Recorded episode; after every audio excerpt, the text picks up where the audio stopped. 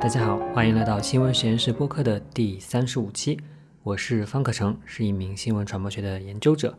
新闻实验室是一档探讨传媒、科技等相关话题的播客。推荐你在订阅这档播客的同时，订阅新闻实验室的 newsletter，保持联系。我们的 newsletter 呢分为免费版本的，还有付费版本的会员通讯。订阅 newsletter 的方法呢，可以在 show notes 里面找到。本期播客的嘉宾是《华尔街日报》驻香港记者 Karen 好，他是一名专门报道科技产业的记者，毕业于 MIT 麻省理工学院，曾经呢在 MIT 科技评论这份著名的科技媒体担任资深 AI 编辑，也就是资深人工智能编辑。我们聊天的主题呢，自然是今年最热的话题——人工智能。我们一起来了解，在这样一位精通于报道 AI 产业的资深记者看来。我们究竟应该怎样看待 AI 的发展？AI 给人类带来的最重要的挑战到底是什么？在这里啊，要说明一下的是，本期聊天当中呢，有比较多的中英夹杂，那是因为呢，Karen 在美国出生长大，母语呢是英语，希望大家体谅一下。如果有哪个地方觉得没有听懂的话呢，欢迎在小宇宙的留言区里面打下时间点，我或者是其他的朋友都可以来帮你翻译一下啦。那我们就进入今天的对话吧。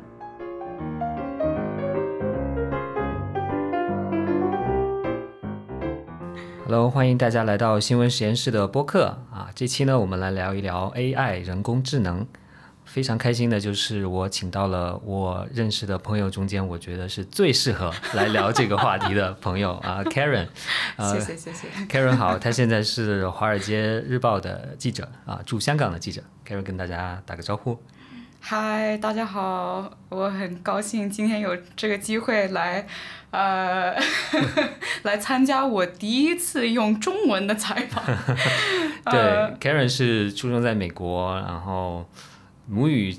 主要是英语，主要是英语。对，我的中文还是很破烂，所以今天我如果发不出声音，就是就是这个原因。哦，所以非常感谢 Karen 愿意用啊中文来跟我们讲，因为。其实说到 AI 或者是任何其他的话题，我都是觉得英文世界里面的好的信息实在是太多了，不管是文字的信息，还是 podcast，还是 video 等等等等。但是中文世界里面还是太稀缺了，所以我觉得在这个层面上要非常感谢 Karen 愿意愿意用中文来跟我们来讲一下。应该的，应该的，我要我要呃练习练习，提高我的水平。那我我就稍微介绍一下啊 Karen 的背景，因为为什么我说他是我的朋友中间，我觉得最适合来聊这个话题的呢？啊，因为他首先他本科毕业于 MIT，就是麻省理工学院，对吧？你说，如果说美国哪一所学校的毕业生更适合谈论这个，我觉得可能就是 他在 MIT 啊，而且学的是工科，对吧？对，工科。嗯，对。然后呢，啊，毕业之后呢，他曾经在啊 MIT 啊 Technology Review，就是 MIT 科技评论这个啊媒体做过好几年时间的编辑记者，而且他在啊离开这家杂志的时候的 title 应该是。Senior AI Editor，对吧？就是资深 AI 编辑。要知道那个时候大概是哪好好几年前了，对吧？啊，没有没有，就是二零二二年。二零二二年，那你对，但是我是想说，你有这个 AI Editor 的这个 title 是从什么时候开始的？对，可能有两年三年吧。嗯嗯嗯，就可能二零一九二零年左右，对吧？对。嗯，所以从那个时候开始，大家还完全没有。ChatGPT 啊，这种东西，对吧？所以其实是一个很多人都还没有开始谈论 AI 的时候，你就已经成为了这个科技媒体里面来专门报道 AI 的这个记者编辑了，对吧？对对，我觉得我当时啊有这个机会去 MIT 科技评论去报道人工智能，确实是一个恰好给我这个机会，就是还没有啊很大的 hype。嗯，我就可以去慢慢的去学习琢磨这个科技。嗯，我觉得现在啊，很多记者就是，如果他们现在想去报道人工智能的话，是一个非常难的嗯 task，难的 challenge，因为现在信息太多了，然后有很多杂信息。很难，对对对，很难去琢磨出谁谁是真正的专家。嗯，所以我当时没有那么多啊信息的时候，确实是比较有一个 rare opportunity，嗯嗯，机会很好哈，对，所以确实是就是让我觉得有一点点像互联网早期的时候，还有还没有那么多人上网，但可能网上的质量相对高一点，所以大家可能也有点怀念互联网早期的时候。后来现 social media 来了之后就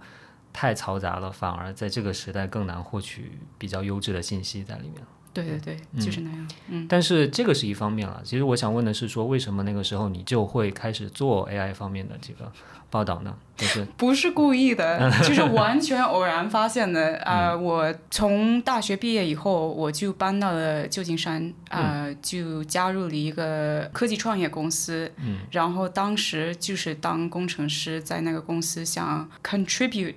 to 嗯，technological innovation。哦，就是想加入这个科技创新的这个大潮。对，然后我当时也就是认为科技是一个非常好的事情，就是如果想真正的去改变世界、改善世界，就是要用科技来做这种事情。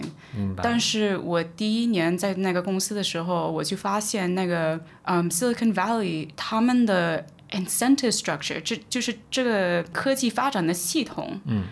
就跟我想象的那样就就完全不一样，就是。嗯，我当时以为我如果能用科技来，比如呃抵抗 climate change 啊，或者加强环保，嗯，这一方面的事情，我们或者让社会更加团结。对对啊对对，嗯就就是这些呃比较 比较 大的目的、理想的目的，嗯嗯。啊、我以为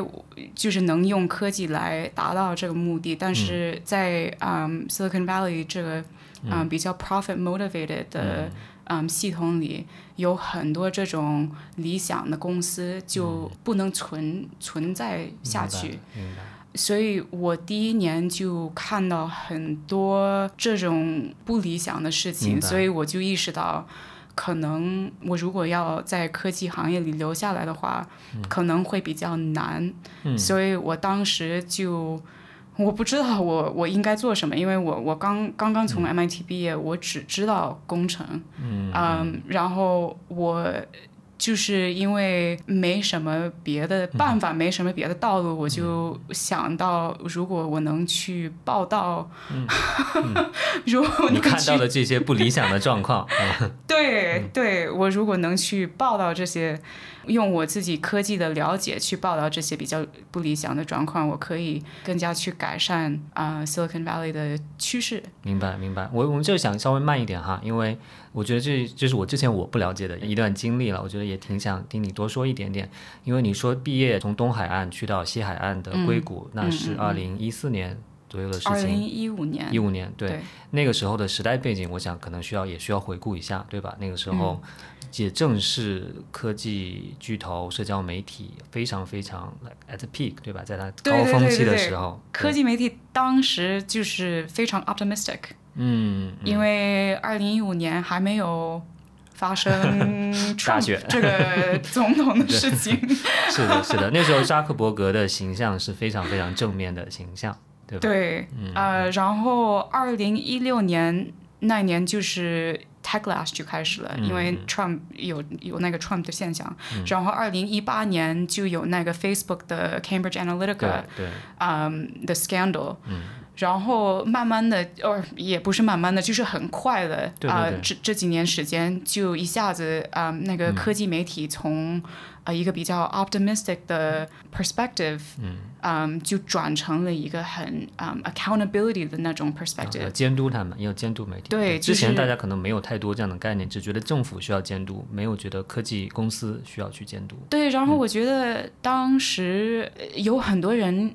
非常羡慕这些科技创造人、嗯 l i k e Elon Musk，当时就是大家都非常喜欢嗯 Elon Musk，、喜欢 Mark Zuckerberg，、呃，Jeff Bezos，、这些人都是他们的嗯、my idol 偶像，嗯对。嗯，然后媒媒体记者也也完全一样，就是看到这些人做了这么大的贡献，给、给社会做了这么大的贡献，我们还有还没意识到，他们的做的这些科技平台，呃，其实对社会也有 呃一些不好的贡献。对对对，其实那个时候他们不仅仅是觉得创造了巨大的财富，然后改变了整个社会生活的面貌，而且他们自己用的这个啊。叙述的方式，或者 rhetoric，或者这种修辞的方式，其实也是，就是说，for the better society or for 呃 making the world a better place，对吧？对对对对对。要想让他们至少在口头上说的是，我们想让生活变得更好。那我不知道这种他们的这种修辞，他们这种叙述是不是当时吸引你毕业之后去加入到硅谷的？一个重要的原因，你去应该不是为了钱。对对对，不是因为钱，就是我我记得我呃就是在申请大学的时候，我去参加了很多各种各样的嗯 college admissions session，嗯嗯，然后我就是在 MIT 就是觉得第一次感觉到这种，就是在你在还在读高中的时候，就是对对还在读高中的时候，等于是说招生官。对，他会跟你表达一种很很理想主义的这种氛围。对，那个招生官就就是 MIT 的招生官，他们就说，你如果想对社会做巨大贡献的话，那你就应该来 MIT，然后啊进入科技行业。嗯。所以当时我就是对那个工程科技这些概念真的没有那么那么多经验。我我的父母其实也是科技行业，但是我。呃，就是从小，呃，虽然喜欢，就非常喜欢数学，非常喜欢科技，但是我没有什么，嗯，对当工程师有什么概念，我不知道是什么意思。然后，呃，就是我小的时候，看到我的父母天天就坐在他们的呃计算机。前面呃，我觉得嗯比较无聊，所以我我就以为哦，工程师的这种生活没有什么意思，所以呃，我其实开始申请大学的时候，我我没有想当那个工程，但是我一到 MIT，然后他们就给我们讲这种道理，这种你为什么要当工程，学工程，进入科技行业，然后做这些科技创造，我就。那时候才真正的开始觉得哦。可能我确实要去当工程师，要去 MIT。嗯，你在叙述这段的时候，让我想到了鲁迅啊，因为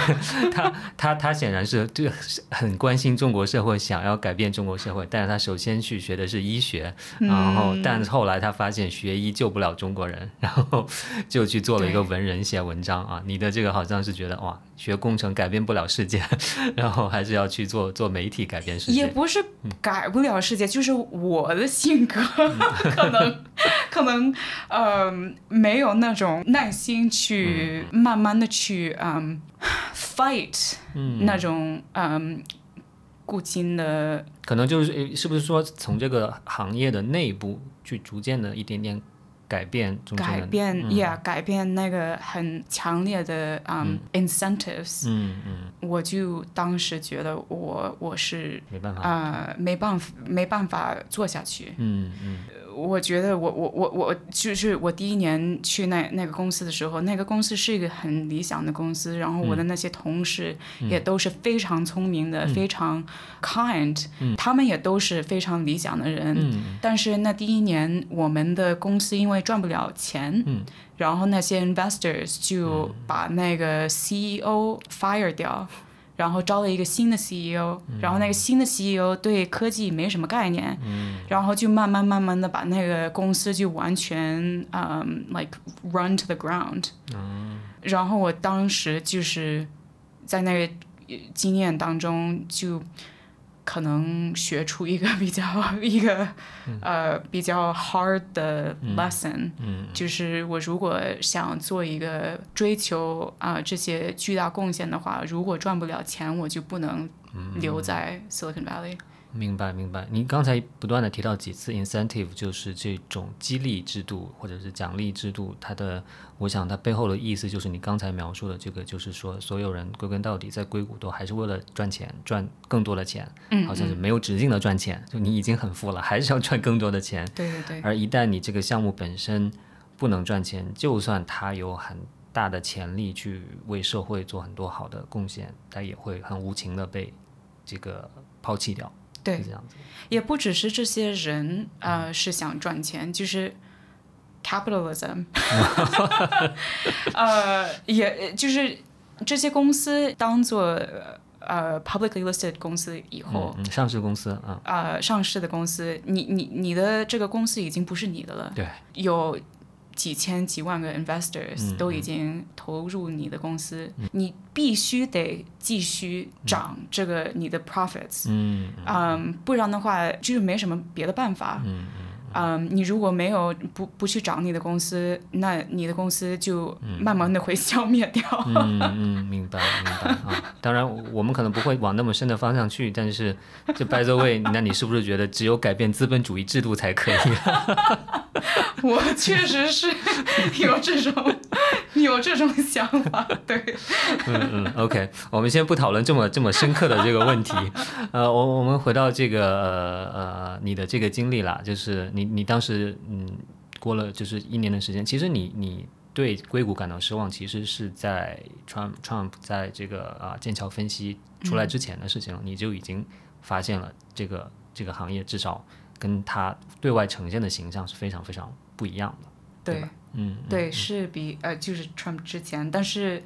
啊、就是 Trump 之前几个月吧没有嗯没有那么那么之前，所以当时我就是从我的公司 resign，呃，然后我就是呃对当记者也没有什么概念，我就是所、嗯 所有的我做的事情，我一开始做的时候，一开始有那个嗯呃理想去做的时候，我我就是没有什么概念。所以你也没有在 学校里面当过什么学学校媒体的记者啊？没有没有，我我就是简单的写过一两篇文章，嗯但是没有当过真正的学校的什么报道啊呃记者，所以我当时就是先去了。嗯，因为我我我当时在旧金山，所以有有两个比较好的 journalism school，啊，一个就是 Berkeley，、一个是 Stanford，嗯，我就去他们的 campus 去听了一天的课，就是想了解一下这个所以对，当记者一天速成就可以了。就是就是想了解一下当记者到底做什么。我我确我确实不知道当时我我采访怎么采访，写写作怎么写作，就是所有的 所有的这些细节我一点概念都没有，所以我就先去体验了一下，然后体验以后我就发现，哎，这还挺不错。然后我如果去努力的话，我可能我写作就是高中的时候，我是确实是非常喜欢写作，所以我就有那种比较简单的希望吧，就是我如果努力 apply myself，我可以慢慢的学会怎么当记者，所以我就是从我的公司 resign，然后我就加入了一个。嗯，在一个呃杂志做实习，就是 unpaid internship，、这 做了三个月。常见啊。对对对，做了三个月，然后嗯，三个月以后就有更多的文章去、去申请别的别的机会，然后慢慢慢慢的就得到了那个 MIT 科技评论的机会。明白明白。那你去了 MIT 科技评论之后，是一开始就做 AI 吗？还是也是逐渐才转转过去的？对，就是一开始做 AI，、因为 MIT 科技评论就是就是想派一个派一个 AI reporter。哦，他就是这个职位就是 AI 记哎，者。对对。然后我记得我当时我对 AI 一点儿兴趣都没有，我就是觉得，因为我嗯学过一点儿 machine learning，啊啊，机器学习。对，然后我去就是做了一点儿 data science，、我嗯就是觉得没有什么意思。我学了以后，我说这个科技那么简单，我到底 我到底能报道什么？我就是天天报道，呃这这你你讲机器学习的时候，呃，你就是有一些数据，然后那个机器学了那个数据，然后就就有一些呃 decisions。嗯我就觉得告诉这个机器你做的对不对，然后对，然后我我就觉得这么简单的东西，我我我我怎么报道，怎么嗯没有什么意思，所以我其实刚开始得到那个 MIT 科技评论的机会的时候，我嗯、i almost didn't take it。嗯 Yeah，我就是呃，本来那时候就是想去搬到香港来，呃，去报道中国科技，因为我觉得中国科技 这方面非常有兴趣，人工智能一点兴趣都没有。啊、但是我的妈妈当时就跟我说，呃，去搬到香港还没有嗯，还没有经验过真正的当记者的 work experience，嗯，就可能有点太早了。明白。因为啊、呃报道中国是一个比较难的事情，对报道中国科技也也非常难，对于一个基本上没有在中国长时间待过的人来说，对所以其实你就是想，可能你更想在 MIT 科技评论找一个工作，但只是恰好他们当时 对。科公开放的这个这个职位是 AI 记者，对对对对。对，呃，回回想起来有点阴差阳错，但是但是回想起来，你应该觉得这是一个很好的一个一个非常好，职就 the best accidental decision of my career。嗯、um,，Yeah，就是我我就是很快发现到人工智能其实是非常有意思的科技，但是你要报道的，就是不能从科技方面来报道，要从人。嗯怎样去发展这个科技，然后这个科技怎样影响人、影响社会，这种方面去报道才会有意思、有意义。嗯，嗯，这个是你自己发现的，还是你的编辑、你的领导跟你建议的？是一开始是我的领导建议的，但是因为科技评论确实是报道科技的，所以我们当时我是第二个 AI 啊、呃、记者。第一个 AI 记者已经在报道科技了，所以他们就跟我说，他已经是专家，嗯。就让他去报道那个科技，然后你可以报道 AI 和社会这个交叉。嗯。然后我我当时也觉得这个交叉也也比较适合我的兴趣，所以我就就答应了，对就开始报道这这个方面。因为你一开始就是对社会改变社会感兴趣的。对，嗯对，所以嗯，然后我我就发现，因为人工智能这个科技就是一个就社会方方面面都有的科技，你如果什么方面呃想报道的都可以，就是社会什么方面想报道都可以找到嗯，人工智能交叉的那个地方，那是哪一年啊？就是二零一八年。二零一八年。对，其实我觉得我们应该还是要再回到历史情境中间，就是说，今天二零二三年所有人都在谈论 AI，嗯，但是二零一八年可能并不是这样子的，对吧？可能那个时候在讨讨论算法。讨论机器学习这些词可能有人讨论，但是对对于整个社会来说，大家对 AI 的知晓度还是非常非常低的，对吧？对，但但你的意思就是说，在大家不知道的情况下，实际上 AI 已经在改变社会的方方面面了。那个时候，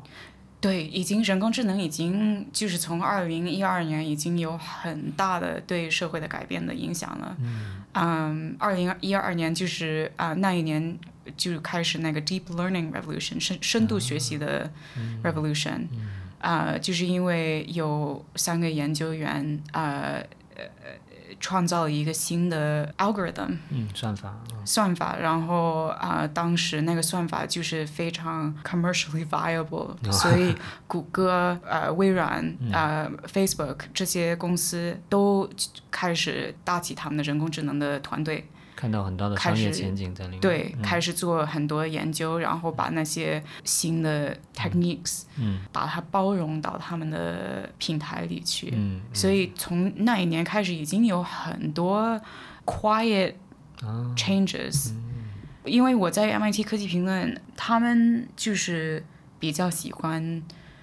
报道早期科技嘛，就是新兴科技，所以呃，我的领导当时就鼓励我去采访研究院，不是去采访那些创造创造人，因为如果科技已经到了那个。嗯、c o m m e r c i a l i z a t i o n 的 stage，、嗯给科技评论已经太太晚了，太晚了。明白？就是说去做有点像基础研究的，而不是到应用层面的。对对对对，所以嗯，有很多当时虽然那个 public 没有讨论人工智能，但是有很多研究院已经开始讨论人工智能对社会的影响，所以我就是天天跟他们聊，嗯。采访他们，就了解他们的 research。嗯嗯所以是从那个方面就慢慢的开始学学到人工智能有那么深度的 integration into society。啊，就是已经很深度的整合嵌入到社会生活中间去了。对嗯嗯，明白。那但是你在跟他们聊基础研究的时候，听上去还是离现实的案例比较远了。那所以你比较早期的最早做的这种这种案例里面，你觉得是能体现当时的技术已经这个啊整合到了这个社会生活中的是什么呢？就是比较早期的一个典型的案例，能够说明这个技术已经产生了很多社会影响的。我觉得就是当时，嗯，科技媒体在报道 Facebook 的 algorithm 的时候，嗯。或者 Google 的 algorithm，或者 Twitter 的 algorithm，其、其实那个都是人工智能，就是没有叫人工智能而已。所以我就是从那个角度，嗯，去看研究院的文化，他们的、呃社会概念，他们的 priorities，嗯、是什么？然后为什么从这这个呃来源就能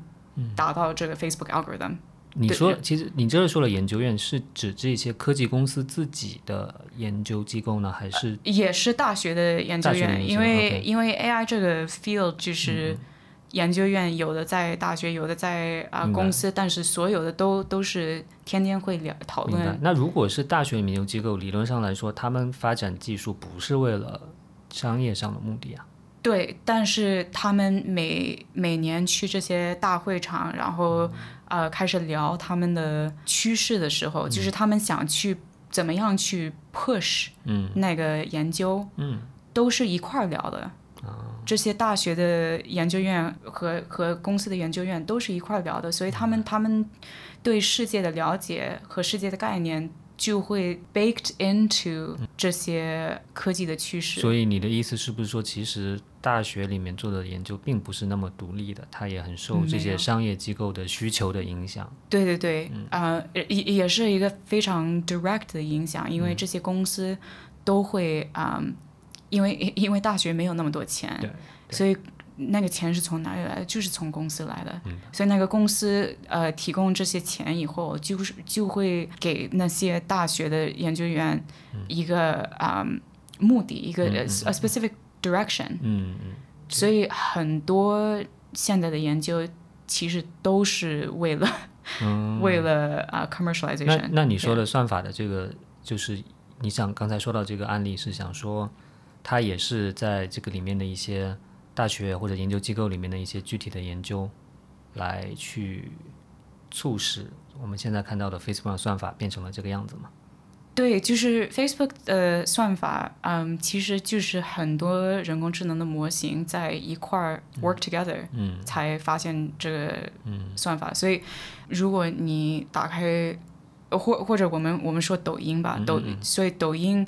嗯，你就是在看这些视频的时候，每次你 swipe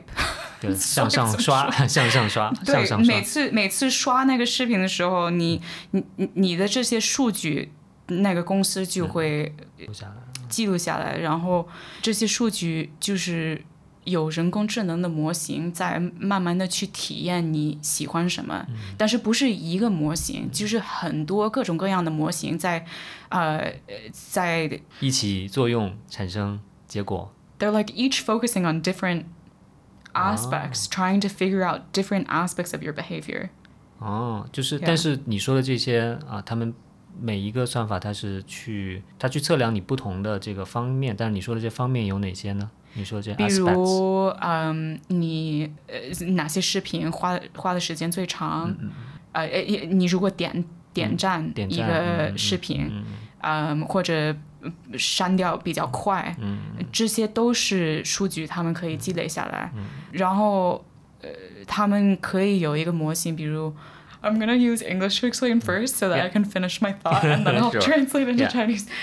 Yeah, so with, with, with, with Facebook, you have you have one news feed, Mm. but there are many different models that are trying to push different things into the news feed Mm, to increase your engagement. mm. So there's one model that might be specifically just trying to push you your friends Mm, and family's content. mm. But then there's other models, another model that is specifically trying to push you the news articles that you might like. And then there's another model that might be trying to push you uh, events in your area, recommend you events in your area, or um, a, a model that is recommending you ads. All of these are different models, but in aggregate,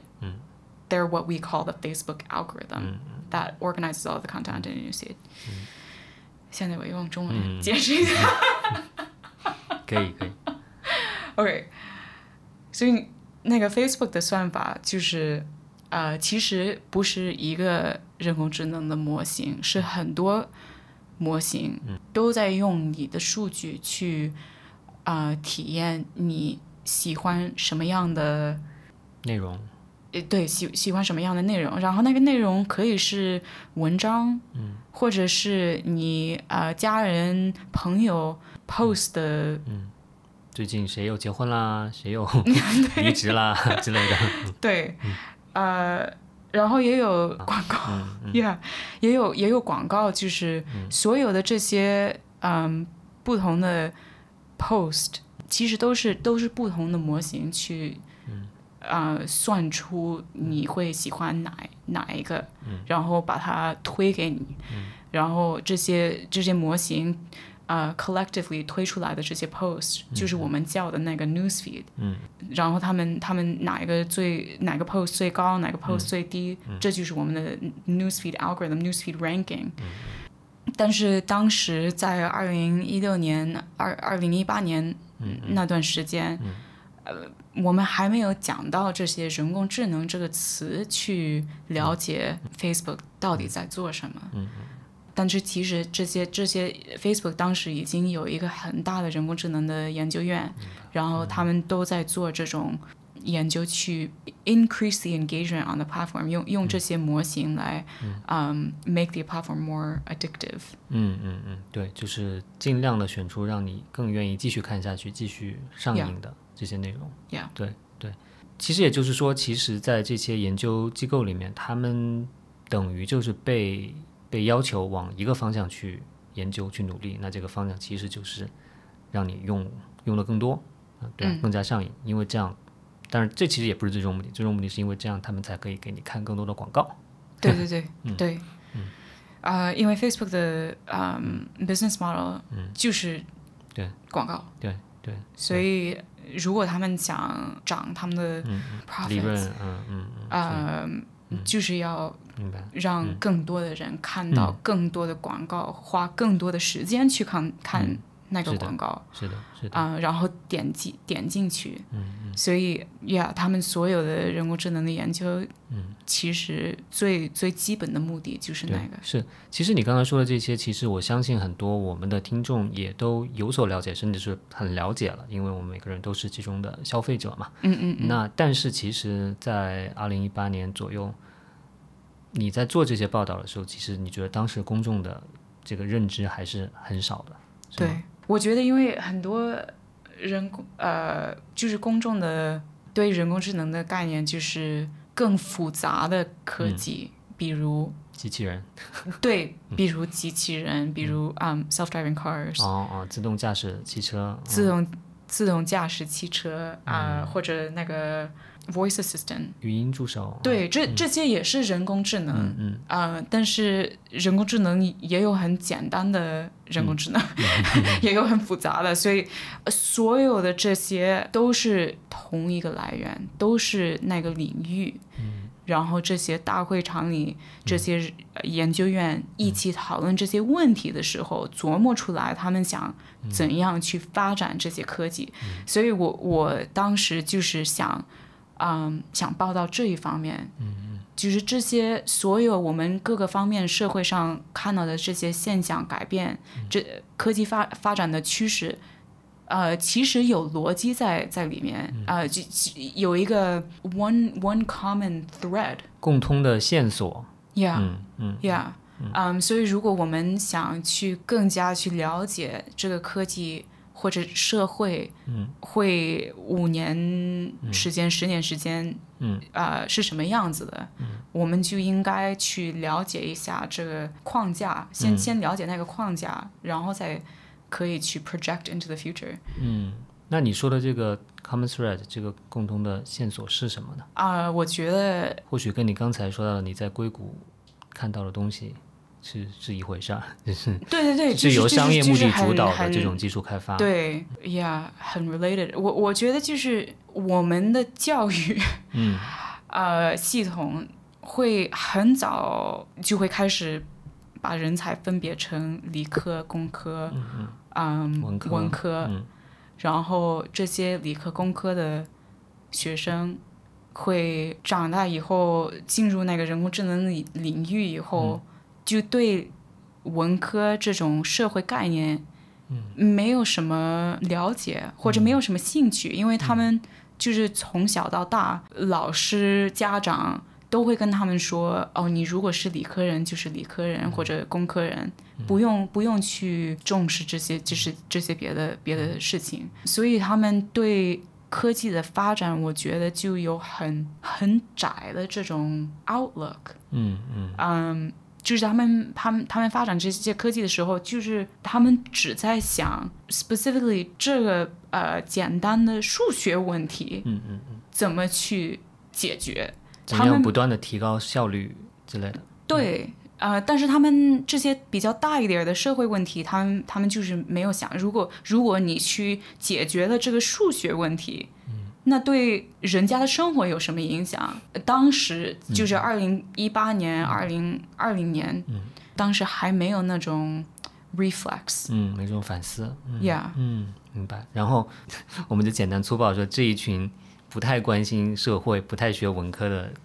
但是又很聪明的工程师，他们某种程度上是不是又被资本家利用了，对吧？就是既然他们只关心效率，那资本家就跟他跟他们说，那你们就帮我开发这个技术，往最能帮我赚钱的这个角度对对对去开发，我们就一起不用管给社会带来什么后果，我们就一起赚钱好了。对，简单来说就是就是就是那样。嗯嗯，明白。这么听上去，没想到你又回到了教育问题上，顿时让我觉得我的工作很重要。嗯嗯确实是，我觉得教育非常非常重要，因为我我我自己不了解为什么我们会把文科和理科这样子分分开。嗯就是在美国也是这样子，是吗？美国也是这样，印度是这样，中国是这样，就是世世界各地都是教育、教育系统就是这样分开的，可能就是 Industrial Revolution 开始的。嗯但是 Industrial Revolution 之前，我觉得呃当时没有那种概念，把把把这两个方面分开。对但是可能就是 Industrial Revolution，呃，很多国家，特别是美国、呃，英国，当时他们就是想呃 cultivate 更多的工程师，嗯，嗯、加入他们的科技行业，对对，呃，发展国家，所以这种 narrowing 嗯嗯，大家的不断的变得更窄，视野啊这种。呀和这种 specialization 就是从从那一段时间开始的。明白明白，好，我们就暂时不讨论这个 教育的话题。其实你的你的这个作品里面，我觉得不仅刚才我们举的这个例子，Facebook 这个例子是从消费者这一端来了解这种算法、人工智能的影响，但是我觉得你之前听你分享过，我觉得印象非常深刻的，也还有从这个可以说是生产一端，就是说谁是在背后为这些人工智能工作。其实不光是你说到的这些很聪明的学工程的学生，对吧？其实背后还是有一一大群人的，对吧？那你可不可以跟大家介绍一下这方面的故事，以及你是怎么来发现这个故事的？对我们有时候会忘掉那个人工智能有一个人工嗯，这个方面，或者会觉得人工就是那些很聪明的工程师而已。对，但是其实呃，你如果想去训练出一个呃人工智能模型的话，你要有很大量的数据，那个数据你要去 clean，对，清理、清洗，你要去清理，然后要、也要去 label，我不知道 label 怎么说，嗯，打标签。打标签。对。嗯，所以如果你比如你如果想训练一个啊、能认出脸的模型，那你要有很多人去看那个照片，把那个脸点出来，给那个呃模型去给他们显示很多嗯 examples、嗯例子，来学出那个脸是什么样，长得什么样子的，然后慢慢慢慢的这个模型就可以学出怎么样去嗯 automatically 去自动识别出这些脸。自动识别出这些人的脸，点击这些脸，在在在那个照片上点击这些脸的人，大多数都在比较穷的国家或者比较穷的城市，就像像中国，嗯，有很多比较穷一点的城市会，你你你能找到这些人做这种工作。他们就是天天坐在他们的计计算机前面，然后就是一一张一张的照片，要点出人的脸，或者如果你要训练那个 self-driving car 的话，要点出那个啊、别别的车、别红绿的灯之类的。红绿灯，对，所有的都要点出来。这这个故事不是我自己发现的，这是一个嗯，有已经当时已经有很多研究院已经开始嗯研究这些人，他他们的生活是什么样子，他们的呃工作情况是什么你说的样子的。这些研究员跟我们刚才说不一样，他们是社会科学的研究者。Yeah，sorry，社会社会对，因为工程师应该不太会去研究。对对对对对对，就是 anthropologist 已经开始人始类学家哈。Yeah，已经开始研究这些人的生活和他们的背景，呃，他们的工作情况。然后有一个比较有名的书，就是二零一九年好像出版的，叫《um, Ghost Work》。嗯，嗯就是当时我就对我有很大的影响，因为我确实当当时不知道有这些那么多人在做这种即工作。便当时你已经开始做 AI 记者了，对对对都不知道这个。因为因为这些 AI 的工程师，他们他们不会讲，对有一些 AI 的工程师也不知道 有有别的人工，他反正就是数据来了就就就用，对对对不知道对不管数据他从哪来的们不知道。数据是从哪里来的，就是就是有别的他们的同事帮他们提供他的数据，他们他们也不会问这种问题，嗯就是数据来了以后，他们就是 optimize，、呃训练模型，嗯呃，所以我当时呃一虽然做了很多很多采访，嗯就是没有没有听到。过这种现象，嗯。然后这这本书出来了以后，就对我很轰动。我嗯就是第一就是意识到我自己的 blind spot，嗯嗯，然后第二就是意识到人工智能这个行业还能有这么大的不公平，嗯，所以我就对这这个题目就就开始非常有兴趣。然后那个那本书《Ghost Work》，当时看那个美国跟印度的一些劳工吧，劳工，嗯。但是我就是呃，因为因为那个两个作者 Mary Gray 跟 Siddharth Suri，他们是呃七年的时间做的这这个研究。然后我觉得当时他们发表出这本书的时时候，已经有一点 outdated，、嗯嗯。所以我当时就有这个问题，就是现在人工智能已经发展的呃越来越快了，是不是这些劳工也他们的情况也改变了，或者这这些哪哪哪些国家啊、呃有最多的劳这种劳工也改变了，嗯。所以我我当时就开始报道这件事情，然后我呃发现呃一个很有意思的就是。印度已经不是最大的 source of 这种劳动力的一个提供者了。呀不是已经不是最大的劳动力的提供者了，就是 Venezuela 是最大的。委内瑞拉全全球范围内是最大的。当时呀哦全球最哦范呀一有一个很不理想的原因，就是因为 Venezuela 当时他们的经济完全垮掉了。然后那个国家有很多很多很高教育水平的人，没有工作，没有饭吃，但是他们有学位，也有网络，嗯。所以啊、呃就开始做这种工作。嗯，然后公就是公司又能把这个价格压得很低，因为他们只要有一点钱就已经愿意去做了，对，嗯嗯嗯。明白？所以你就去到委内瑞拉去，没有 没有，我没有去，因为 Venezuela，嗯，美国人很美国人，嗯，yeah，嗯。不没有没有什么好办法去，但是我去了哥伦比亚，因为很多 Venezuela 的。嗯、migrants，嗯、immigrants，他们都是去哥伦比亚。嗯。嗯，如果他们他们有机会离开国家的话，他们就啊、很多上百万人哦，去了哥伦比亚，所以我当时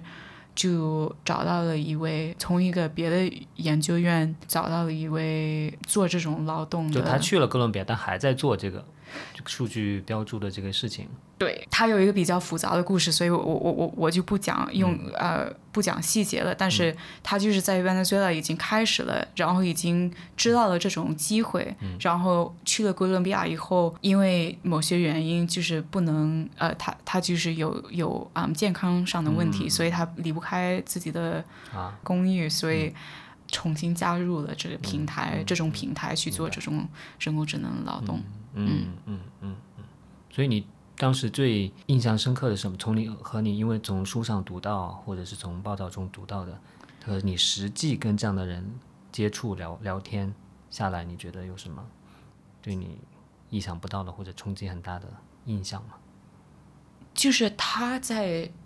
这么遥远的地方你说他离旧金山很远的一个地方， ，Yeah，他他离旧金山很远的地方，It's like her entire life was built around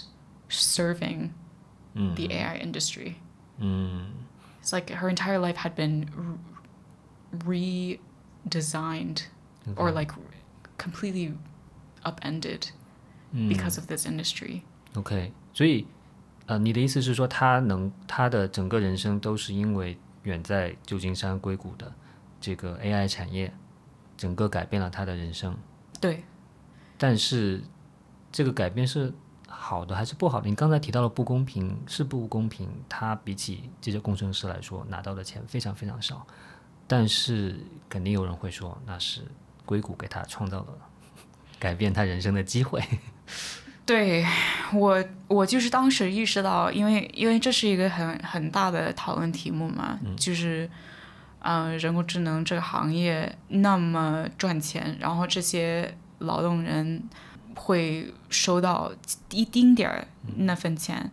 但是是不是公平？因为他们的贡献可能没有这些研究院的贡献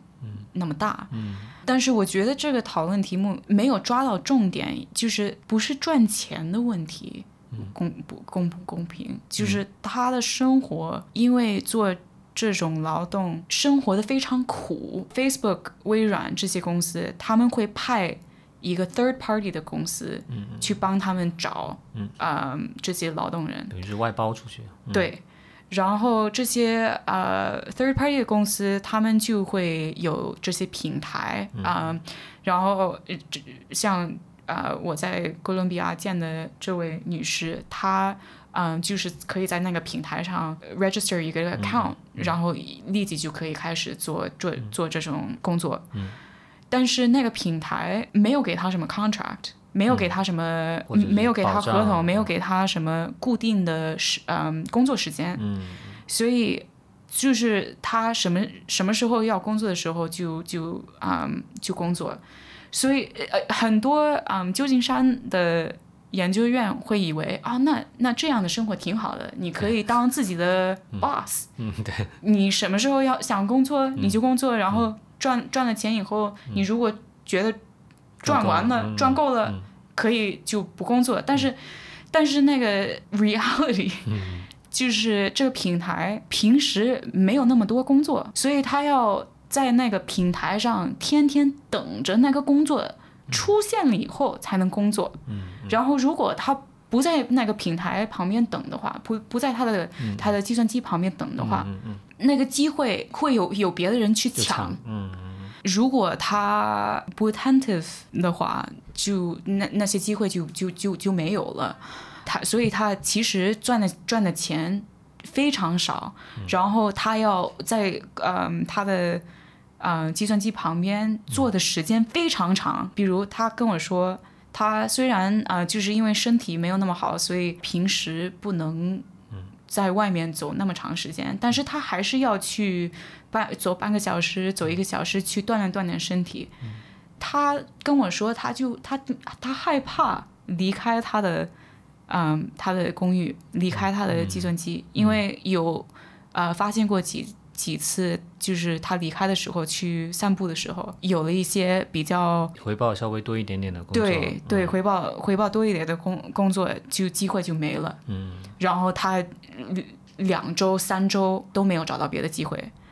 然后那个月他们就没有什么工资，没有什么啊、呃饭都、都没有那么多钱去买，嗯，所以这这种生活就是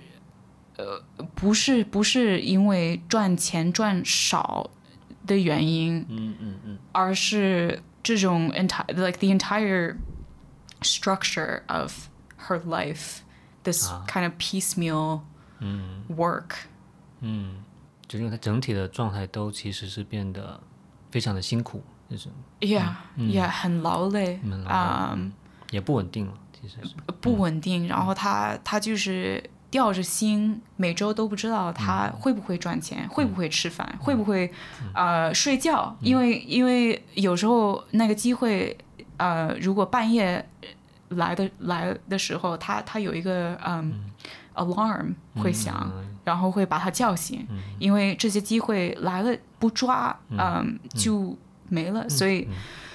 所以这种生活，我觉得，嗯，是我我我我讲的那个不公平，就是那种不公平。明白，明白，是你你描述这个很真实的这个场景，确实，我想让很多人都会很触动。我自己有就觉得听你描述的时候，我就想到，可能现在跟在中国开滴滴的这个司机可能有点嗯像，很像对对，对就是说他们也是要等，现在因为开车的司机多，这个单数少，所以他们其实要花很多时间在等单抢单的这个过程当中。对对，嗯，但是我想，可能也有人会说，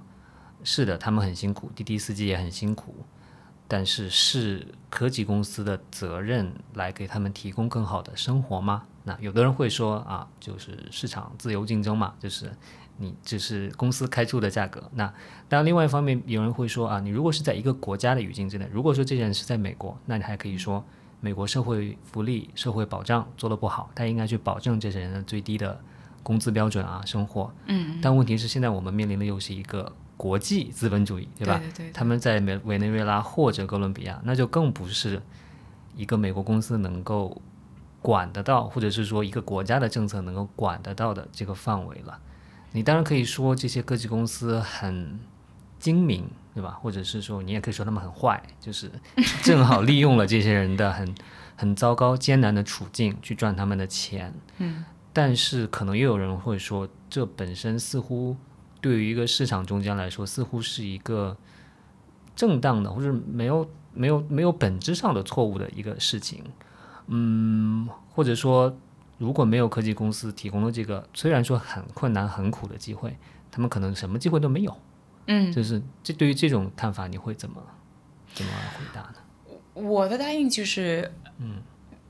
我们如果讲现在 OpenAI，嗯，这个公司的话，嗯，OpenAI 他们的啊、mission statement 就是发展人工智能给全社会、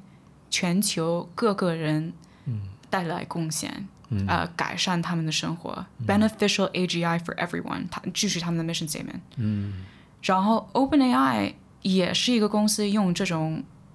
劳动力去加强他们的模型，加强他们的 profits。对，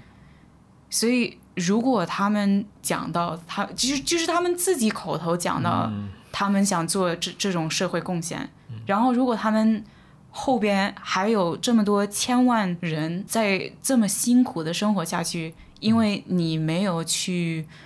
这个公司没有去好好的去嗯照顾他们，也不是照顾，就是你如果呃能有一些基本的基本的保证，就是一些小小的改善，会对他们的生活有非常大的区别。但是啊、呃我觉得这些公司如果没有公众的压力、媒体的压力、政府的压力来做这种好事情的话，就不会做得到。嗯，明白明白。而他们至少从美国过去几年的经验来看，他们在压力之下确实是能有所改变的。对我、呃，OK，比如我上个月去了非洲，去肯尼亚去了解那个呃，就就是去了解这个这些劳工的情况，劳工的情况，因为肯尼亚现在是一个 Venezuela，就是当时因为经济完全垮掉了，所以当时是是最呃、like the biggest source of labor、嗯现在最多的，嗯。呃，现在肯尼亚慢慢的开始因为那边的工资更更低了，嗯。Yeah, replacing Venezuela. 然后肯尼亚有很多这种 third party 的公司都在做这种 service，provide 这种 service。有些做的给这些劳动人其实提提的机会还是挺不错的，，OK，但是唯一的区别就是他们会把这个工作当成啊、第一就是当成一个 specialized 的工作，第二就是不只是工作，是一个 career，第三就是这些他们的公园就是会给他们一个一个合同，给他们、呃固定的工作时间，嗯，这些基就是基本的东西。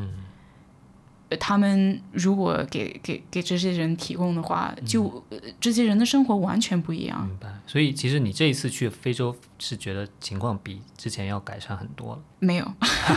就是就是发现有一些公司嗯。很少，嗯。有一些公司嗯。做的比较到位，嗯嗯，但是。呃、l i k e the vast majority of 这些公司还是做的非常 非常烂。那那那这些做得好的公司是为什么？纯粹是因为他们的老板比较善良吗？确实是，确实是，就是有一些比较 like 呃、like impact sourcing，有有一个呃行业里有一个、呃词叫 impact sourcing，、就是啊、为社会做贡献，来 optimizing for 这些人、嗯嗯 n o t optimizing for 嗯。那些科技。嗯，啊、就是一一一种不同的道理理念是去里面嗯，，yeah，不他们还是商业公司，但呃，还是还是商业公，有有的不是，有有的是商业公司，有的是 non-profit。嗯嗯，但就算商业公司，它可能也把就是利润不作为唯一的一个目的。这些商业公司其实他们的道理就是，你如果嗯去，if you treat 这些嗯嗯。这些人工嗯 well，嗯嗯。啊、你给他们很多 training，、很多训练，很多机会去改善他们的水平。嗯嗯其实这是好的事情，他们会把这些工作做得更好。嗯。然后那些人工智能的模型训练出来，performance 会更强。嗯。但是这是一个 long term 的 strategy，对。就是 long term 可以看出那个 benefits，、但是可能 in the short term，、有时候那些微软、OpenAI、谷歌，他们还是会去找那些比较便宜一点的公司。那从你刚才的叙述中间，你应该对这些科技公司都是很 critical 的，就是 带有批判性的一个态度。包括现今年非常火的 OpenAI，你也说到了，它可能很大程度上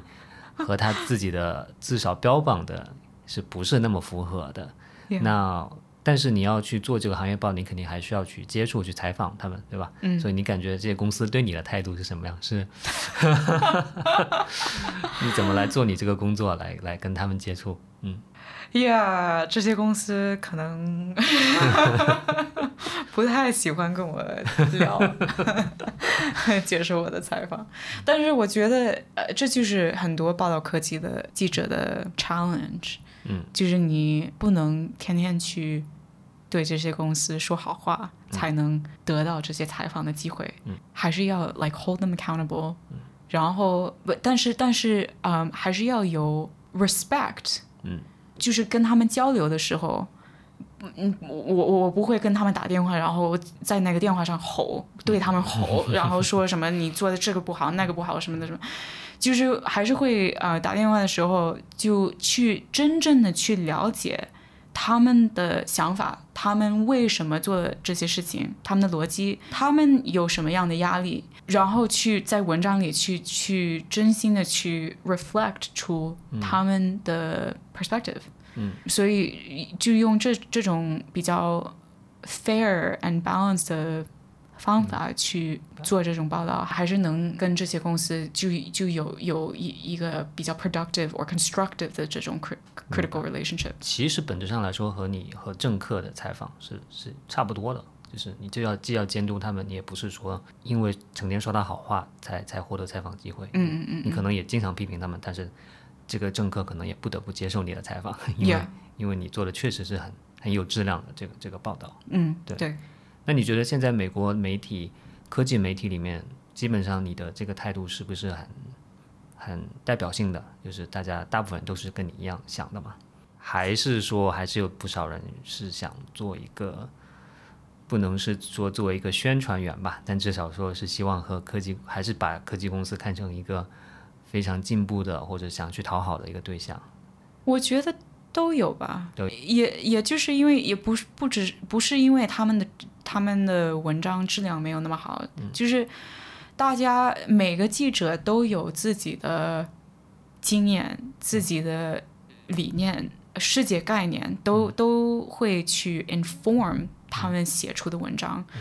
所以我。可能就是就是我我的啊、刚刚毕业大学的那种经验，就给我了这这个比较 critical 的 perspective，、因为我是自己看到那一年时间里、看到 incentives misalign 的时候会有什么样的负面影响，但是有些人对科技还是有很多 optimism，所以看到这些公司做这么好的科技，呃，这么大的平台做这种，还还是会觉得他们对社会的贡献，非常 deserving of praise 嗯。值得、值得去表扬。Yeah，我觉得像，嗯，我觉得这种 diversity 是好事。嗯应应该有各各种想法去、去啊、帮那个公众、帮 policy makers 嗯有一个比较更全面的了解。是是是，因为我从平时读中英文的报道都会有，那我相信你到了香港之后，应该可能也会尝试去了解 这个中文世界里面的报道。我自己的感受是，中文世界里面比较缺乏这种多元性了，还是太多的抱有这种乐观判断的还是太多了，我觉得。对，我觉得，嗯，我觉得就是因为因为呃，中国很多中国人也是可能就是 reflect 中国人的比较还是一种寄希望于科技带来社会改变的这种态度吗？你的意思是？对，就是我我我最近看到一个嗯一个 survey，嗯，说嗯美国有百分之六十或者七十的人都对人工智能害怕，嗯或者啊、呃觉得人工智能会对社会有什么负面影响，但是中国是百分之八十还是九十觉得人工智能是一个非常好的事情，会帮国家嗯，发展继续发展，继续继续提高。国力啊，Yeah，、所以我觉得这是中国的媒体可能就是就是 reflection of 中国人的自己的想法。明白。其实说到民众对 AI 的这种恐惧啊，比如说你说在美国的这个语境之下，我相信可能有时候也是一种，就像你最早说的一个词 hype，就是一种夸大的这种恐惧啊，就好像机器人占领世界啊，好像是一个很科幻小说式的一个一个想象，嗯对吧？那在你看来，其实 AI 如果带来挑战、带来威胁，真正值得担忧的威胁是什么？就是给社会这种这种不公平，但是不公平是很多方面的，对吧？比如对对对很多方面。说刚才说到了一个劳工方面，劳工方面、信息质量方面，嗯比如我们现在就有很多人在讨论那个 misinformation 嗯嗯，虚假信息，虚假信息，嗯，在美国讨讨论这这个问题的时候，其实美国 misinformation 没有那么，我觉得影响还是比别的国家小，对，是的，因为美国有很多媒体、很多记者可以报道真实在发生了什么事情，但是你如果去非洲，如果一其其实在中国也是，呃呃，或者去去那个甸 Venezuela、嗯哥伦比亚对这些地方，嗯。如果有这些嗯人工智能模型在产生 produce 这些 misinformation 的话，这些国家根本没有什么。什么什么对抵抗能力，所以这种公平呃不公平也是一个非常我我我自己非常嗯担心的不公平。嗯嗯，是，可能由此，这其实都是相关联的，还有财富的财富分配的不公平，对吧？因为你你不管是做工作的收益，还是说因为你获取信息质量变得更低了，实际上也会影响你个人的发展。嗯对，所以 AI 可能也会导致国家的发展嗯啊，个人国家和国家家之间个人和个人之间差距其实都会变得更大。，Yeah，那你觉得现在来看，你你对未来的预测是？你觉得这种这种很担忧的情况会发生吗？有百分之多少的概率会发生啊？我我是不喜欢 prediction，因为 prediction，因因因为因为 prediction 有一个概念在里面，就是我们不能改变，嗯，我们的未来，嗯嗯嗯嗯，但是我们有很多事情可以做，现现在可以做来改变、改善我们的未来，嗯，所以我我我有时候我报道科技的一方面就是想。去 raise awareness，嗯，让大家说，大家大家意识到，我们如果不做什么事情的话，嗯，我们的未来会比较苦，比较糟糕，嗯。那那那能做什么事情呢？比如，比如我觉得政府现在有很大的啊责任去，嗯，去 regulate 这些公司，嗯嗯，这些研究院，嗯，公司里边的研究院也有很大的责任去。啊，改善他们的平台，改善他们的模型。这些 third party 的公司，有的做的比较好的，有的做的没有那么好的。OpenAI 可以选择做的比较好的公司去帮他们做这种劳动力。对，但这也需要舆论的压力才行。对，要不然他肯定选最便宜的公司。对对对对，所以所以你要有政府的压力，也要有公众的压力，慢慢的去改善啊这些公司，然后这这个科技发展的趋势。是的，是的。这可以视为你作为一个 AI 记者，不是预测，而是说我如果我们还想有一个更好一点的未来，我们应该做些什么的一个忠告吧，我觉得是。但是如果最后两个问题就是说，如果你给大家一些具体的建议的话，可能有两个对象啊，一个是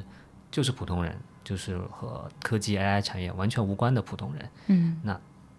大家可以做点什么呢？或者？不管是为了个人的发展也好，还是说共同的去为了塑造一个更好一点的未来的话，能能能做一点什么呢？第二个就是说，对于学新闻的学生，因为可能有很多学新闻学生在听我的这个播客，那如果是想成为跟你一样的这个报道科技行业甚至报道 AI 的记者，但是又不像你一样在 MIT 学了工科的这个背景，那大家可以做点什么呢？所以想听你对这两个群体的一些建议吧，最后。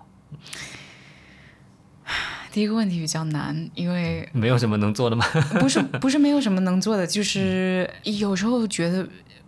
，like an individual 的 impact 比较小，嗯，所以有时候，OK，你可以去更加去理解这个科技到底是怎么样去发展，那个 the mechanics 怎么 work，有什么样的影响，这些这些你如果有更更好的了解的话，会啊。慢慢的去提高公众的讨论，社会的讨论，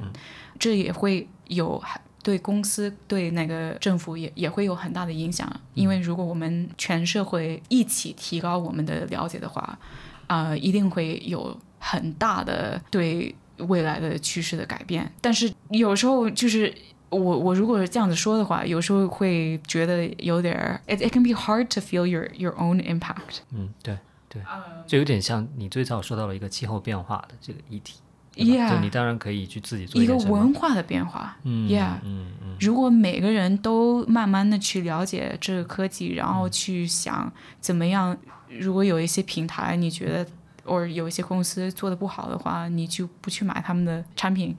或者呃不加入他们的平台，这这些 like cumulatively 还是会有很大的啊影响，所以。我觉得每个人都可以这样子去一个小小的 contribution，但是积累起来会是一个很巨大的 contribution。第二个问题，我觉得就是如果想去报道科技的话，第一个就是要去努力的去了解那个。科技。虽然我说我我一开始说到我报道人工智能的时候，就是一开始就是呃报道人工智能跟社会的交叉，嗯，但是你还是要有很深度的对人工智能的了解，才能有深度的对这个交叉的了解。我觉得很多当记者的如果没有从一个科技的背景，可能会呃有点害怕或者有点担心他们呃学不会这个科技，但是确实是。这些科技，你如果去努力就去跟研究院慢慢的去聊，嗯，我我也是这样开始的。因为虽然我学的工程，嗯，我人工智能不是我学的，嗯，我我没有去学软件，我是学的那个机械呃工程，嗯，所以我也是一开始就是很慢慢的去采访研究院，去去努力的去读那些他们的论文，才慢慢的积累我自己的了解，才能有。呃，对这个科技的了解，所以，Yeah，我我就是很鼓励大家去 like do the work，嗯不用害怕，因为我我觉得你如果有文科的或者理科的或者工科的 background，嗯，没有什么区别，大家都可以达到这个啊深刻的科技了解，然后去报道科技。好的，非常感谢你的建议。好，那我们今天就聊到这里吧。其实我学到了很多，其实希望之后还有机会再邀请 Karen 再来做客。对，因为因为因为因为 AI 就像你说，AI 发展很快嘛，所以呀，对呀，非常快，对，所以天天有改变。对，所以我们看看之后再再来邀请 Karen 做客。我们今天就 聊到这里。好的，嗯，今天真的有很多话题。我的中文水平会嗯。再次提高一点。嗯，好好，那我们就聊到这里。好的。感谢收听本期新闻实验室播客，希望它为你思考 AI 产业和社会的关系带来了更多的启发。如果喜欢的话，欢迎在苹果播客客户端为我们五星好评，欢迎转发分享我们的内容。我们下期再见啦，拜拜。